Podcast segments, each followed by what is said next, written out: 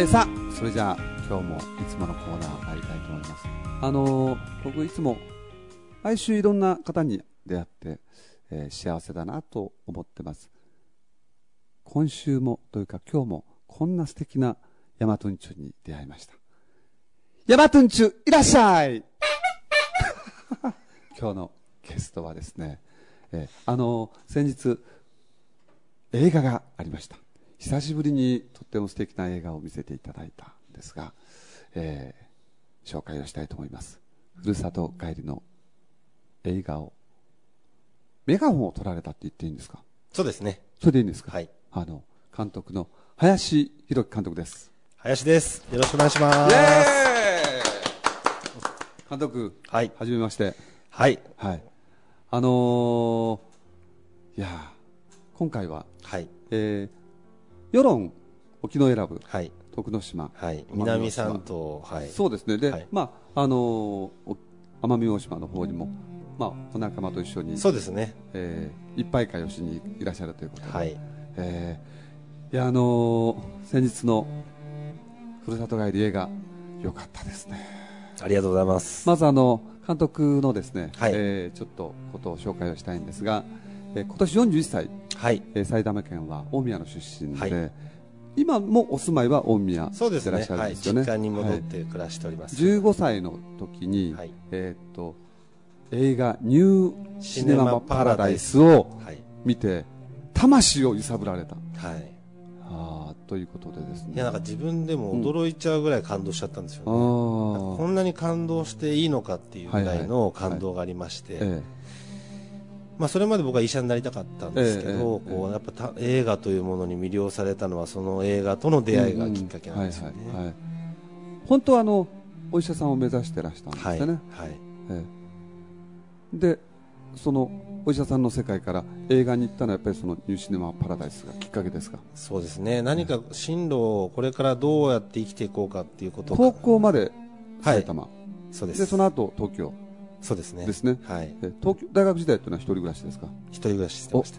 一人暮らししてらっしゃいました。あの、まあ、一人暮らしというか、ええ。家を追い出されたというか、なんでですか？やっぱ映画をやりたいっていうことをですね、親に言って大反対を受けまして、お父さんお母さんえそれはあの映画の世界に入りたいと言ったんですね正直に。言いましたね。そしたら、はい。何を考えてんだお前はと、お前は医者になるんじゃなかったのかと。はあ、あの政治家という話もちらっとはい、あの、そうですね、父は政治家にさせたいと思って。あいあて、はい。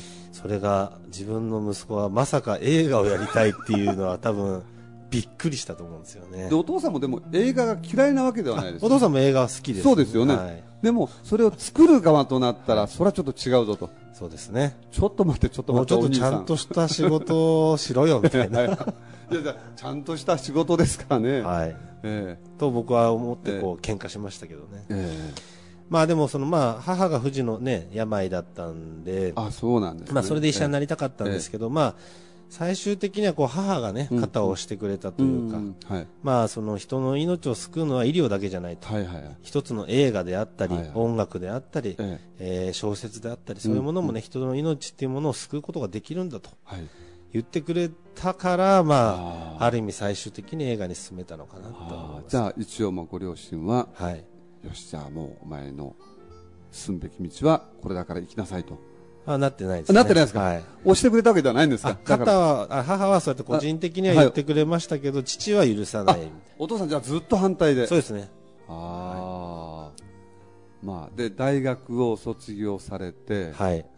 そもう。の後はそうですね。大学ののもう大学入って映画を作り始めたんですよはいはいはいねえーで大学4年ぐらいから映画の現場で下積みを見習いで入ってですね、はい。はいその下積みの時代にはい。出会った監督というのが、そうですね。あの一番最初に出会ったのがやっぱこう黒沢清監督という。今や時の人ですよ、世界のカンヌ映画祭で。そうですよね。最近監監督賞を受はい賞された、ああ監督にはこう教えられたことって何ですか？そうですね、まああの結構ホラー映画とか得意な監督なんですけど、あー。はいはいやっぱりその映画というものに向かう姿勢というかですね、あとそのスタッフに対してのこうカリスマ的存在なんですよねだからそういうものをこうなんか身をもって教えられた感じはしますけどね。映画の現場っていうのははい。厳しいですよね厳しいですね。厳しいですよね本でいです。監督とはい。助監督っておっしゃいましたよね、はい。助監督のその区区別がつかないというか、はい。な何をしてそういうふうに分けるんですか？そうですね。まあ、もともと最初から助監督になれたわけではなくて、まあ、はい。はいはいたまたまその下積みをしている中えで、えーまあ、ある時にですね、うんうん。その助監督の方が、えートラックにひかれて入院されてですね、はいはい。で、お前明日から林、カチンコ打てと。あお前パチンコっていうのはよーい、よーいスタート、カチンと。はいはいはい。あれをですね、はいはい。やることになったんですね。ええ。そこから、こう、助監督人生が、え始ってですね。はいはい。まあ、助監督と監督は何が違うかと言いますと、まあ、監督っていうのはその映画ってこう俳優もいれば、はい。カメラマン、ええ。照明、録音とかはいうん。も100人ぐらいスタッフがいるんですけど、はい。まあ、そこの全体のこうハーモニー、うんうんまあ、えあのオーケストラでいう指揮者みたいなはいはい存在ですよね。まあ、助監督っていうのはですね、その監督がやりたいことの、そのを実現するためにまあ裏で動くというかですね。導いてあげるそうですね。みんなをはい。あまああじゃああの戦国武将みたいなー殿様が監督だとしたら、はいはいえー武将がいるじゃないですか、はいはいその武将で決まるわけですよね。なるほどですね、はい、監督じゃあ監督と助監督が常にこう密にあ密になってますね。話をして、はい、もう本当一心同体ですねそうですね。監督の考えていることを例えば時代背景を調べたりとか、いじゃあその時の衣装っていうのは例えば背景としてこういうのがあるとか、うん。まあ最終的に僕なりにこう決めていくのは監督なんですけど、はいはいい。ろいろこう食べ物はどんなものが、うんうんうん。例えば徳之島で映画撮るんだったら、はいはいはい。た徳之島の料理のリサーチとか、そういうのはやっぱ助監督が動いたりとかですね。はいはいはい。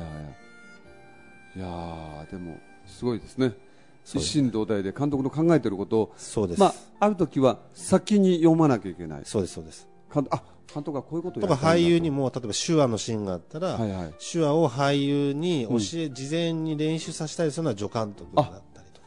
そうかそうか。そういうこともあるんですね、はい教えてあげる。そうですね。でまあ教えるって助監督ができるわけじゃなくて、はい。教える人を教える人連れてきたりとかちゃんとそこを毎回ビデオに撮って勉強できるようにしたりとか、はい。はいまあ、助監督っていう職業、別にうん。監督になれないから助監督がダメっていう話ではないんですよね。はいはいはい。要は助手のトップですね。そうです、そうですね、はい。言って。みれば、うん、助監督助けるというよりはもう助けだ。助手うん助手のトップはい。あーで、えーまあ、黒沢監督はい。ともう一方が、はいあの北野武世界のはい。北野武監督とかですね。いやーもう私たちはあの島なのでもはい。う本当に雲の上のはい。多分まあ映画界の中でも雲の上の人なんですけどもねとってもチャーミングで素敵な人ですね。厳しくないですか怖くないですかねもちろん怖いところもありますけど、はいはいはい基本的には下を絶対守るっていう兄貴分であり、ああとは本当こうミーティングとかしてても、はいはいちょっと暗くなったら笑か笑かそうとかあですね。そうなんですか、まあやっぱあのまんまのイメージですよね。テレビで見るはい。本当にビト清さんたけしさん。えービト北まさん丸野清さん。そう丸野清さんは 丸野清さんビトたけしさんい。はい。あのとってもチャーミングなんですね。そうですね。あテレアな方あです、でまあまあそれはなんとなくわかりますね、はい。ええええ。ああで、えー北野監督の下で花火とはい。菊次郎の夏。夏。はい。私見ましたよ、ええ。の助監督をされてそうですね。ええ。あの北野監督は多分ああいうものすごい監督なので、はい。まあ移動とかとなるとすごい人が動くんですよね。そうですね。もう取り巻きも多いし。取り巻き多いでしょうね。取材もまあ日々ありますし、すべて分刻みで毎日が。し1週間ロケがあったら1週間お休みになるんですよ。だから要はテレビの仕事もあるんで、あああ映画の仕事ははい。1週間やると1週間お休み。はい。その間にまたスタッフは準備して、監督は、はいはいはい。えテレビの仕事をやったりとかはいはいはいはいまあ映画をやるためにね、テレビの仕事やってるんだ、はいはいはいみたいなこと言ってましたけどね。ああのそのあれテロップっていうんですか、はいあの名前が出るはい。のにえは、エンドクレジット。エンドクレジット、はいクレジットには、えー花火とか、はい菊次郎の夏には、監督の名前が助監督で必ずそうですね。はい。菊次郎の夏は。ああすごいですね有名な監督さんに北あの北野監督に一番教えてもらったのはどういうことですか？監督って何がすごいんですか？監督はですね。記載とか巨匠とかなんかいろいろ。やっぱり目に見えないものを作るわけじゃないですか、はいはい。例えば建物を作るんだったら皆さん大体想像つくと思うんですよ。こういう材料を使っはいはいはいはてえーこういう図面でこういう家にしますとか、はいはい映画の場合は、はい。その口で説明してもわからないんですよ、ね、ないですよね、はい、うんでその時にじゃあ出演者の衣装であったりとか、はいはいはい。メイクであったりとか、あのその時に出る食事であったりとか、どんな撮影どんな照明、どんなロケ地がいいのかとか、はいはいこれ全部決めなくちゃいけないんですよ、うんうんうん。料理は魚料理ですか肉料理ですか。それは魚ですとか、はいはいはい。でもただ言ってもみんな納得しないうんうん。とスタッフはついてこないじゃないですか、はいはいはいそこをこうなるほど監督がこういう世界を作ろうとしてるんだなっていうことをはいちゃんとこう伝えないとダメなんですよね。はいはいはい。あのまあそういう、えー黒沢監督とかはい。北野監督の元ではい。修行を積まれて、はい。ご自身の監督の初作品というのはよ 30? はい、えー、28歳のあ時28歳。はい。若い。若くして。はいそれがラクダ銀座。ラクダ銀座という商店街を舞台にしたいですね。はいはいはいはいはい。なんかあの監督の作品というのは地域密着型というか。そうですね。そうですね、はい。ええ、必ずなんかこう地方、まあ、地方ではね弱その地域エリア密着。まあ、エリアというかですね、はい。その人ですねやっぱり。誰とやるかってう。いう、ん。だから映画のプロのスタッフもそうですし、はいそのまあ、地域の人であっても、本気の人たちと仕事をするっていう、なるほどですね、はい。はい、はいはい。まあ、それがたまたまそこの地域にね、その人たちは住んでたりするんで、これまで何作ぐらい作品を作られてますか、えー、と映画6本ですね、映画6本。はい。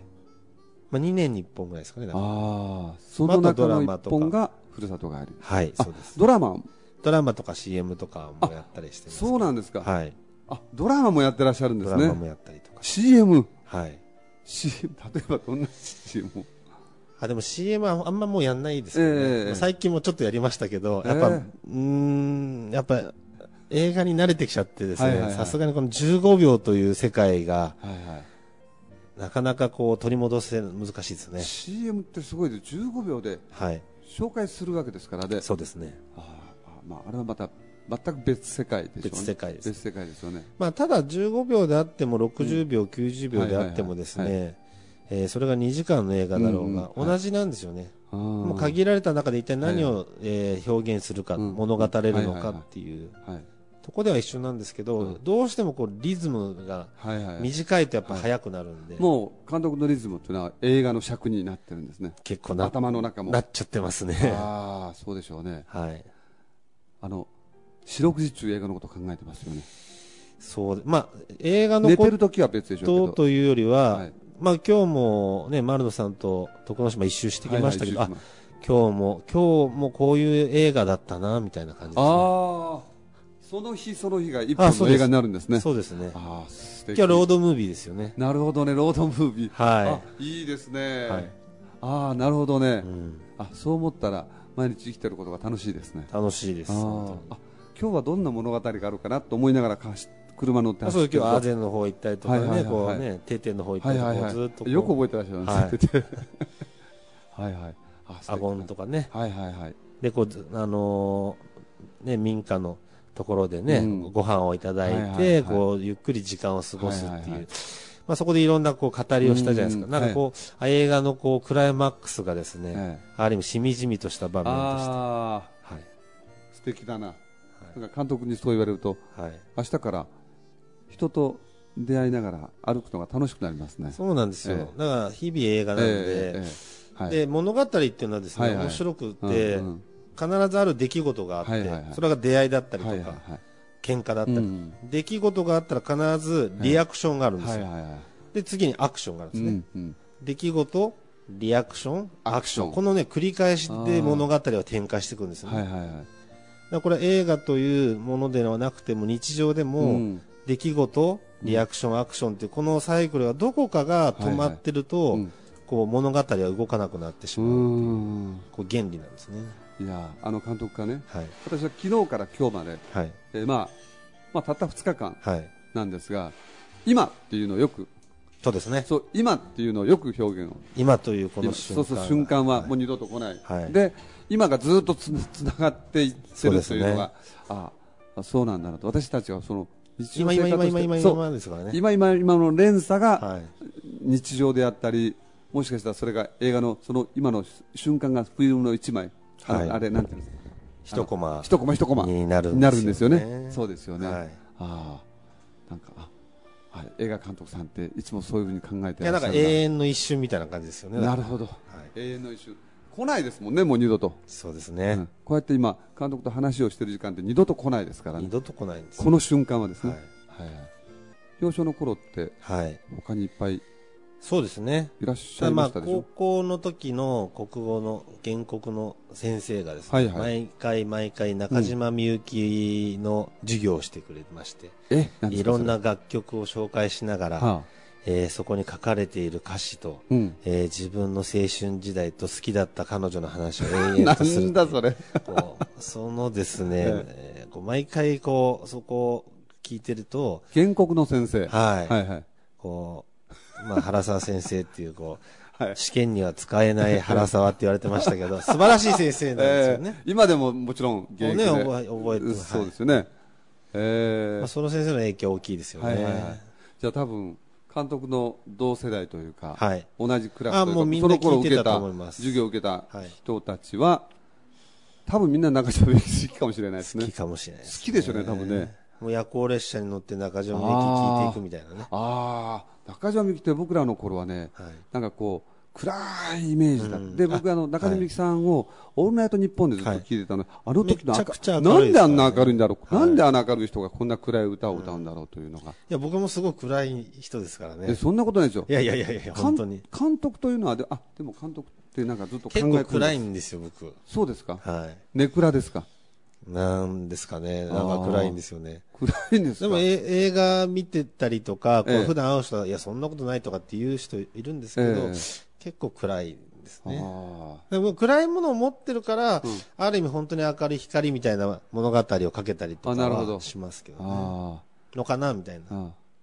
さあ、あの、ふるさと帰りなんですけども、はい、あの、ふるさと帰りを、まず私は見せていただいて、はい、あ、あの、まあ、いろんな見方があるんですが皆さんそうでしょうけども僕も自分に置き換えたんですね、はい、で、はい、えー、私は今徳之島の中のこの亀津という大都会に住んでるんですよ、はい、で私の実家は、えー、ちょっと20分25分ぐらい離れたアゴンという小さな村におふくろが一人でいるので、おふくろが一人でいるというシーンとばっちゃんのシーンが重なってしまって、うんはい、辛いなと思ったりとかあと多分皆さんそれぞれいろんな、え重なあ今。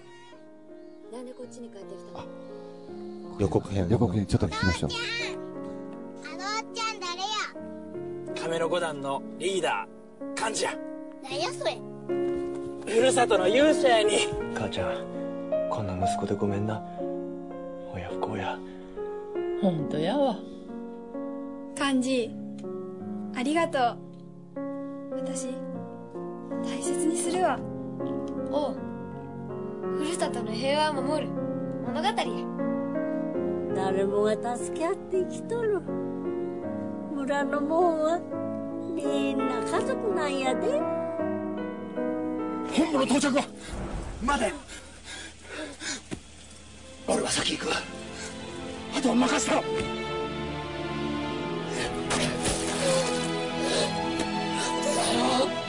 画やめて田舎に戻ったやつが偉そうなこと言うな。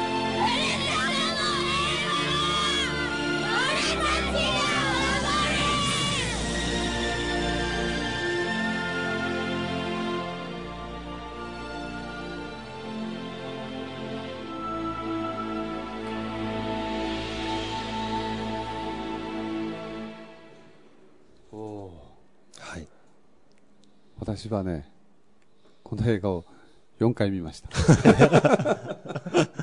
すべてあの今あの映像が映像が蘇って。映像が蘇ってます、はい、すべて浮かんでます頭の中に。結構ね初めて見た人とね、ええ、2回3回4回ってそうなんですよね。見え方が変わってくる不思議な映画なんで、え、はい。あのー、1回見た方はですねあのまあ何がどうとは言えないんですが。あそうかで2回3回見るとあ確かにそうあなるほどなと。全然わかんないですよ。わかんない。ラジオでそれわからないなクソ あの実は今日ね、はい、この、えー、徳之島ミニ FM 局のパーソナリティの峰山さん、はい、で峰山さんも、えー、実は映画をご覧になったんですよ。じゃあ峰山さん。あ。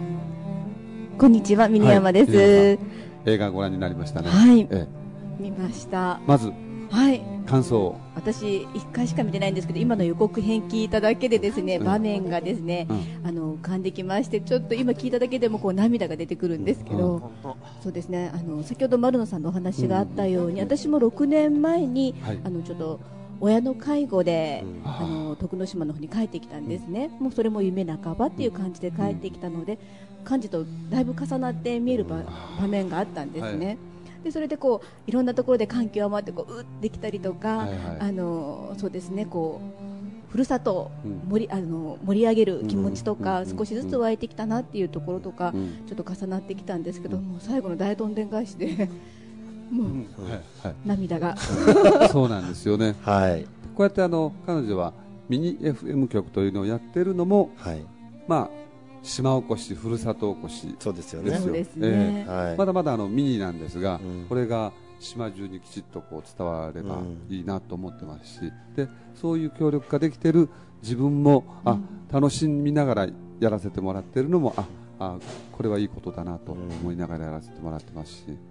なんかみんなそれぞれこう住んでる意味とか、はいはいはい、今感じてる思いとか、違うと思うんですよね。うんまあ、それぞれこう違う中で、はい、でもこうみんな影響し合って関わり合いながら、はいはいはい、こうそれこそ葛藤しながらですね、うんうん、こう生きていくっていう、うん、やっぱ変えていかなきゃいけないこととやっぱこう、ね、大切に変えてはいけない、守っていかなきゃいけないことのね、まあ狭間の、まあ、現代はまさにそういう時代に僕らはね生きてるとは思うんですよね。自分探しといったらちょっとかっこいいかもしれないですけど、なかなか自分で自分を見ることってできなくてですね、はい、なんかあの漢字を通してついつい自分を見てしまったりとか、あの主人公はね漢字という名前なんですね。漢字、そう主人公の漢字を見るとですね自分であったりとか、えー、そのそれ以外の役、うん、漢字以外の、はい、そう、ね、お友達であったりとか、それぞれがみんな自分に置き換えられてしまうというのが。うん映画っていいなと思います。はい。はい、そうですね。あのふるさとまた考えるきっかけになりましたね。ね。徳之島で私何できるだろうって、うん、島のために何ができるかなっていうのがですね、うん。また考える本当きっかけになりましたね。消防団の仕事っていうのもちょっと知らなかったので。そうですよね。意外と知ってるようでみんな知らなかったりとか。そうなんですよね。昨日ねあの、えー、まあちょっと反省会というか打ち上げをしてたらですねその、えー、打ち上げの席に消防団の方がいてね。できたら消防団の制服で映画を見たかったなと。そうね言ってましたね、ね、言ってましたよね。言ってましたね、はい、消防団の制服で映画を見に多分おそらく消防団の制服で映画を見たら映画ね見終わった後に始まる時は特に、はい、なんでこの人はこんな格好してるんだろうと思うんでしょうが、はい終わった後は多分握手求められるでしょうね、うん、ちょっと尊敬しました、消防団の方。ちょっと、うん、キュンとすると思いますね。消防団ってなかなかねご縁がないのでね、はい、えー、えーまあでも普段からですね、はいはい、この地域を、ふるさとを守っている、まあそれは火事だけじゃなくて台風であったりとかね、いろんな災害であったりとか、まあ時にはお祭りであったりとかね、影で動いてる、まあ青年団と似たようなね、そうですよね。ええあの日本全国この映画を、はい、今上映を北北海道から南沖縄まで、ねはい、今回で100あ1138回目の。1138回の上映をしてらっしゃるそうなんですが、はい、上映ああいうトーク語り場をやってるという、ね、はいはいはい、語りもずっとついてるんですか？必ずほぼやってますね。じゃあもう必ず語りまあ、僕が行けない時は脚本家であったりとか、あとはその映画に関わった人だったりとか、えー、はいはい助監督さんだったりとか、はい、あとはまあその各地域ごとにふるさと帰りの応援団っていうのがいまして、はい、まあ、彼らが実はその語り場の中心でやってくれたりとかですね、輪が広がってるそうですね、はい、あのふるさと帰りのふるさと帰りの婚活があったりとかあそうなんですよ。この映画映画作りを通じてももちろんたくさんカップルが生まれてるんですけど、実はこの映画ふるさとから心をつなげる上映会って1138回の中でですね、え数十組のですね、はい、えー、カップルが誕生してるんですね。すごいあの婚活ですよ、婚活、まあ、たまたま今回の徳之島の上映会は本当に時間がない中でですね、うん、えー、私が、まあ、大体1か月ぐらいであのお客さんに声をかけてなんですが実は半年ぐらい前1年ぐらい前から青年団とか集まって地道に映画を見てみんなで島のことをそのふるさとのことを話したりということをしながらですね、まあ、飲み会があったりとかという中でその中には愛が芽生えたそうなんですよ。で参加者もですね、うん、普通婚活とかっていうとこう、えー、趣味は何ですかとか職業は何ですかとか、うん、まあ、あと飲み会で終わっちゃうんですけど、はいはいはい、この映画を見た感想を話すとですね、はい、その人の考え方とか生き方が分かるんですよね。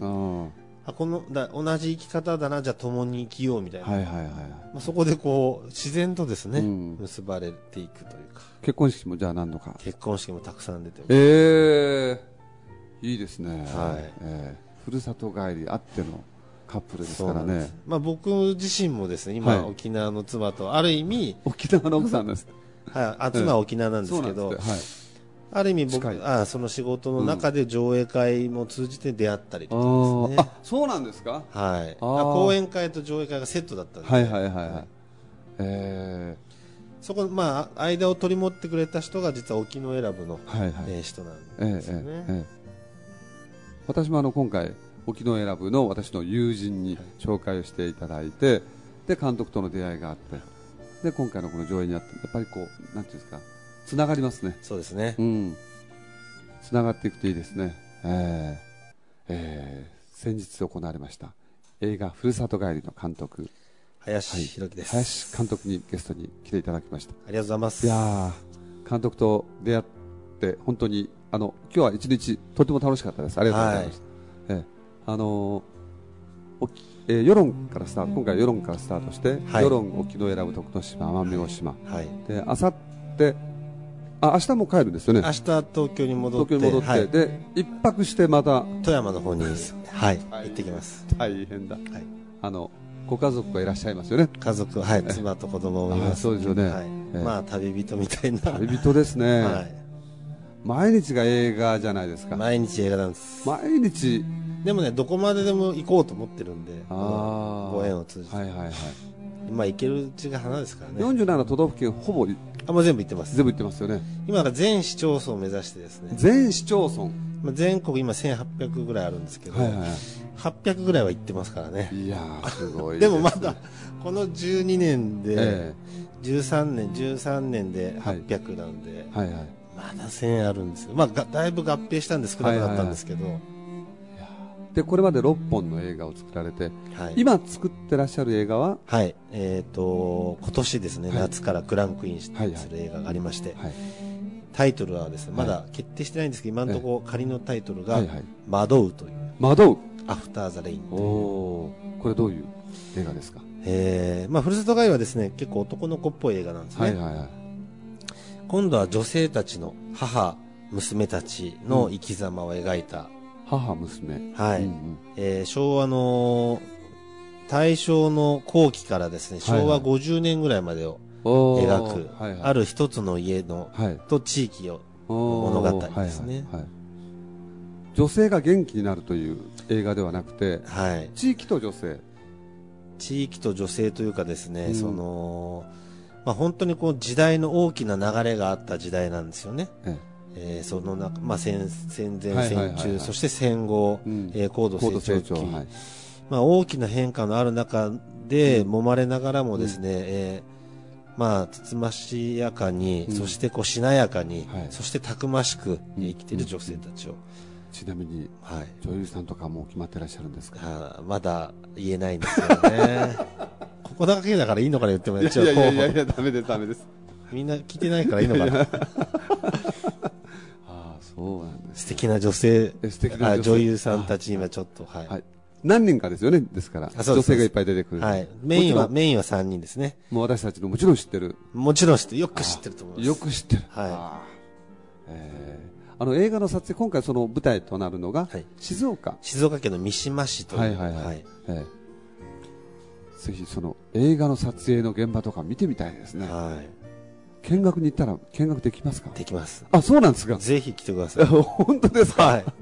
いろいろ手伝ってもらいますいやいや君誰とかないですよね？大丈夫です、はい、ああぜひ見てみたいですね、映画とかのあの今、その映画はもちろんご自身で作ってらっしゃるんですが、はい、今、ふるさと帰りという映画は日本全国回りながら上映をして講演会をしてという活動とあとワークショップで子供たちや地域の皆さんを集めて、はい、ショートムービーの映画のワークショップをやったりしてますね。1日で1日朝から晩までで1本のショートムービーを作る、それは例えば5人団体とか。あそうです。もう 50, 50人でも100人でも。グループで。そうグループ、はい、あの1グループ56人でですね、はいはい。えチームで作るんです、ね、はいはいはい、でこう映画作りのこうノウハウを教えるというよりは、そこのポイントがあるんですよ、はい、例えば徳之島のなんかテーマを決めて、どうしたらじゃあその映画になるのか。それはゼロからでいいんですか？ゼロからでいいその最初朝集まった時にも完全ゼロ。完全ゼロからゼロからでいいです。はいはい。でそこでこう集まった運命のくじ引きでグループを決めてですね、なるほど。えー、午前中の間にシナリオ作りをやって、午後ロケに出てですね、撮るという。でその日のうちに上映会を映画祭をやって、はいはいはいはいえー、監督賞、主演男優賞、主演女優賞から、えー、助演女優賞とかですね。はい、いいですね。はい。えー、これは本当に盛り上がりますよ。これ盛り上がるでしょうね。やっぱりみんな向きになりますからね。はいはいはいはい。やるからには、うん、いい映画にしたいと。で、多分見てる人たちって笑いあり、はい、泣きもあるかもしれませんし。はい、これ映画のね、映画作りの三原則っていうのがあるんですよ。はいはいえー、一つ話し合う、うん、力を合わせる、はい、諦めない、はい、このですね話し合う力を合わせる諦めない。これさえ守ってくれればですね、はい、後のポイントは僕らが押します。単なる映像ではなくて、うん、映画になるための秘密があるんですよね。そうでしょうね、はい。ええ、そこをクリアすればみんな映画に、なるんですね。なるという、まあ、まずその入門編ですよね、はいはいはいあ面白そうだな。これを小さな村でやったら楽しいだろうな、はい。えー、それこそもう町対町のそうですよね。対抗戦とかね、うん、あの徳之島を例えば、えー、その映画の島にしたいとか、はい、という構想があったとしたらまずそういうのから手始めにあ絶対いいと思いますね。いいですよね。えー、実はですねふるさと帰りやった江那市でも、はいはい、その映画ワークショップを結構ずっとやってたんですね、うん。はいはい、その中では最初1日映画ワークショップはいはい、次監督塾、はいとか。監督塾。脚本塾とか。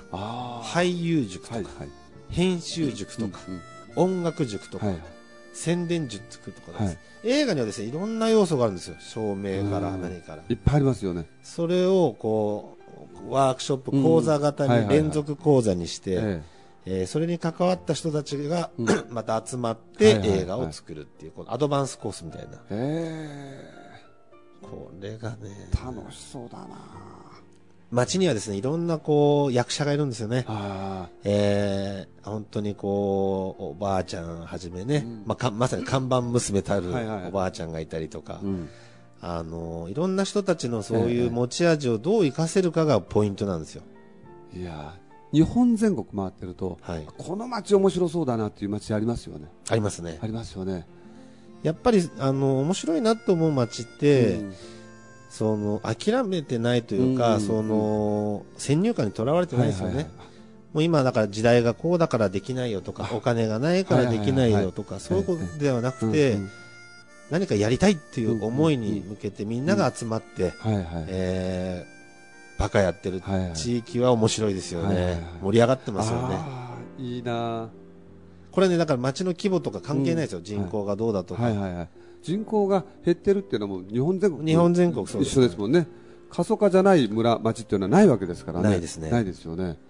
それこそですね今本当全国で人口減少というもので、えー、例えば消滅都市とかって言われてますけど、うんはい、最近僕が見た去年ですね、はい、えー、映画で1950年代の映画で、はい、えー、愛のなんだっけななんとかちょっとタイトル忘れちゃったんですけど、えーえーこのままいくと日本が7000万人から8000万人を突破してしまうと、はいはい、このままだと日本は潰れるっていうテーマの映画なんですよ、当時そうだったんですよ、ね、はいはいはいはい、今は、1億3000万からこのままいくと8000万人、7000万人になってしまうっていう危機だって言われて、このままだと日本はやっていけないって言われて大変だって言ってますよね。この、同じ方や増えてつこの日本はだめになるっていう、はいえー、映画と、はい、えー、今の状況一体何なんだろうっていうことですよね。はいはいはい。要はその人口の数とか量ではなくて、うん、僕らの在り方というものがこう問われているというか、はい、増えたら増えたでこうやって問題になるんですよ、はいはいはいはい、じゃ減ったら減ったらまたギャーギャー言うのかと、うんうんうん、なんかそういうものに翻弄されないような、うん、こう我々はこう仲間というか地域の、はい、えー、関係性の中でちゃんと生きていけばですね、いいんじゃないのかなっていうのはすごくその映画見て思ったんですよね。あの日本全国回ってらして、はい、この街、まあ、例えばですよ、うん、えー、この街のこの青年団は元気だとか、はい、この町のこの、えー、婦人会の皆さん婦人会って言っていいんですかね、え女性部の皆さんは元気だとか、うんうん、そういうとこってなかったですか？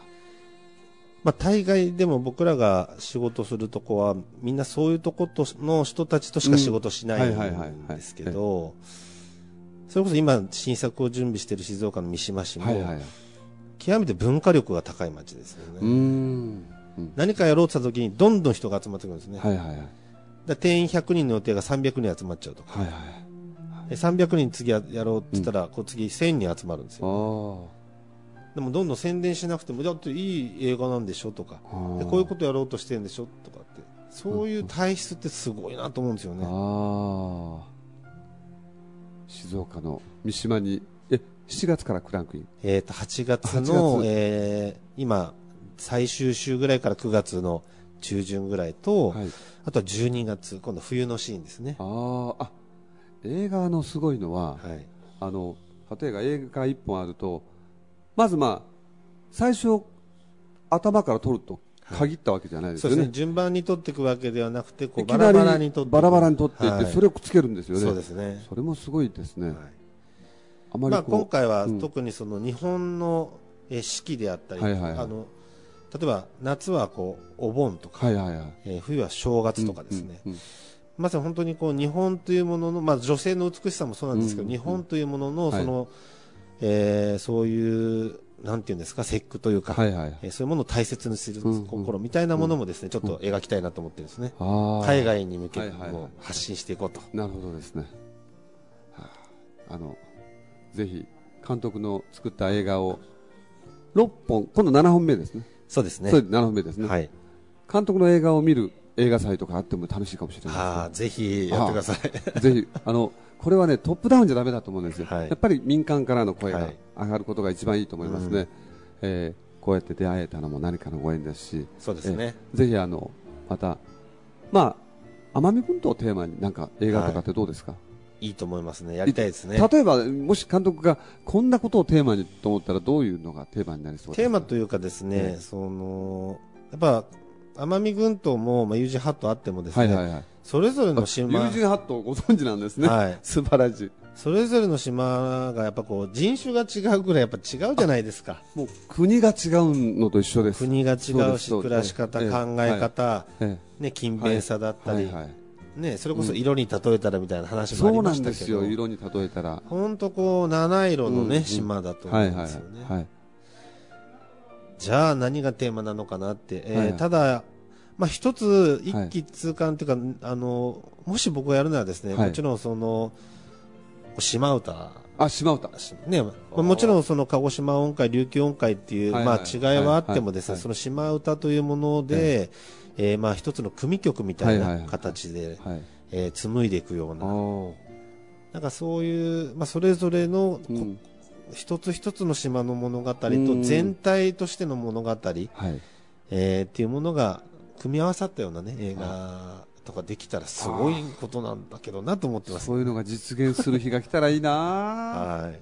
あぜひ、まあ、そのためにも、やっぱりこうやってこのご縁を通じてです、ねまた来たいなって、ええ思いますよね。ありがとうございます。こういうご縁をいただいたのもこう丸野さんが呼んでいただいたからですし、いやいや私ではなくて私を私に紹介した沖永良部の、はい。ええ、某古村君どこが某か分かんない。でもね今回も映画の上映会を通じてたくさんのねそうですね。徳之島の皆さんとお会いして、はい、今度はまたいろいろお家に泊めてもらったりとか、はい、そうですね、はい、えー、しながら、はい、こういろいろ語らせていただいたら、はい、なんかこの島の物語もちょっとずつ見えてくるのかなと思いますけどね。あの実はね、はい、私、親父バンドというのをしておりまして、はいえー、と、えー、ちょっとほんの少しだけ日本一になったことがあってですね。す今日監督に私が一曲、はい、あの私の青空というのをです。えのあ、はい、そうです。あの、はい、80ね何年前って言ったかな？82年前か3年前の歌らしいんですが、はい、えー、まあいろいろ著作権の問題とかいろいろあったんですが、はい、そこももうクリアできて、はい、で、えー、うちのリーダーの香川さんというんですが、あのー、彼は島に対する思いが本当に人一倍強い方で、で、えー、彼がですね、あのどうしても自分たちのアルバムを出すときにこの上歌を入れたいと。であのいつでもこういうあのお天気の日に気持ちは、ね、なってたらいいなというのを。僕も大好きな曲あそうなんですか。実はラクダ銀座でも使ってる。あそうなんですか。私の青空。私の青空。わこれはあ今私ただ思いつきで言ってたんですが、はい、この歌を監督に僕一曲そう最後にプレゼントして終わりたいなと思ったんですが。ありがとうございます。監督にとって映画とは何ですか？僕ですか、ええ、もちろん人生なんでしょうが。はい。うん僕にとって映画ですか、何ですかね何ですかねあの熱量みたいなね。生きる力みたいなものを与えてくれた、うん、僕の師匠みたいなものですかね、うんうんうん、いやぜひ、えー、また奄美で、はい、徳之島で映画と映画で出会えること、はい。えー、またお待ちしてます、はい、じゃあ私の青空を最後に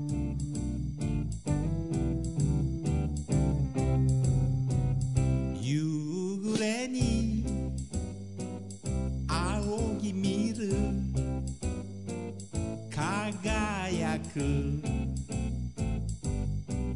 青空。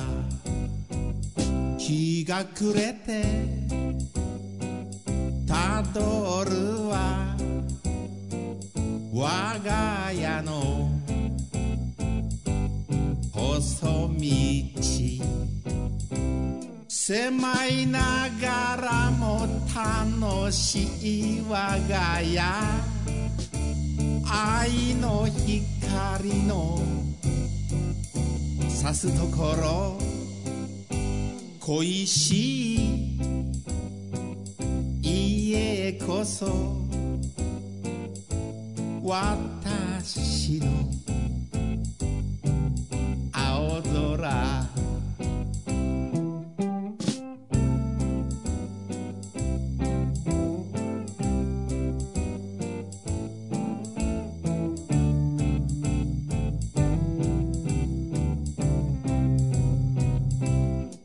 狭いながらも楽しい我が家。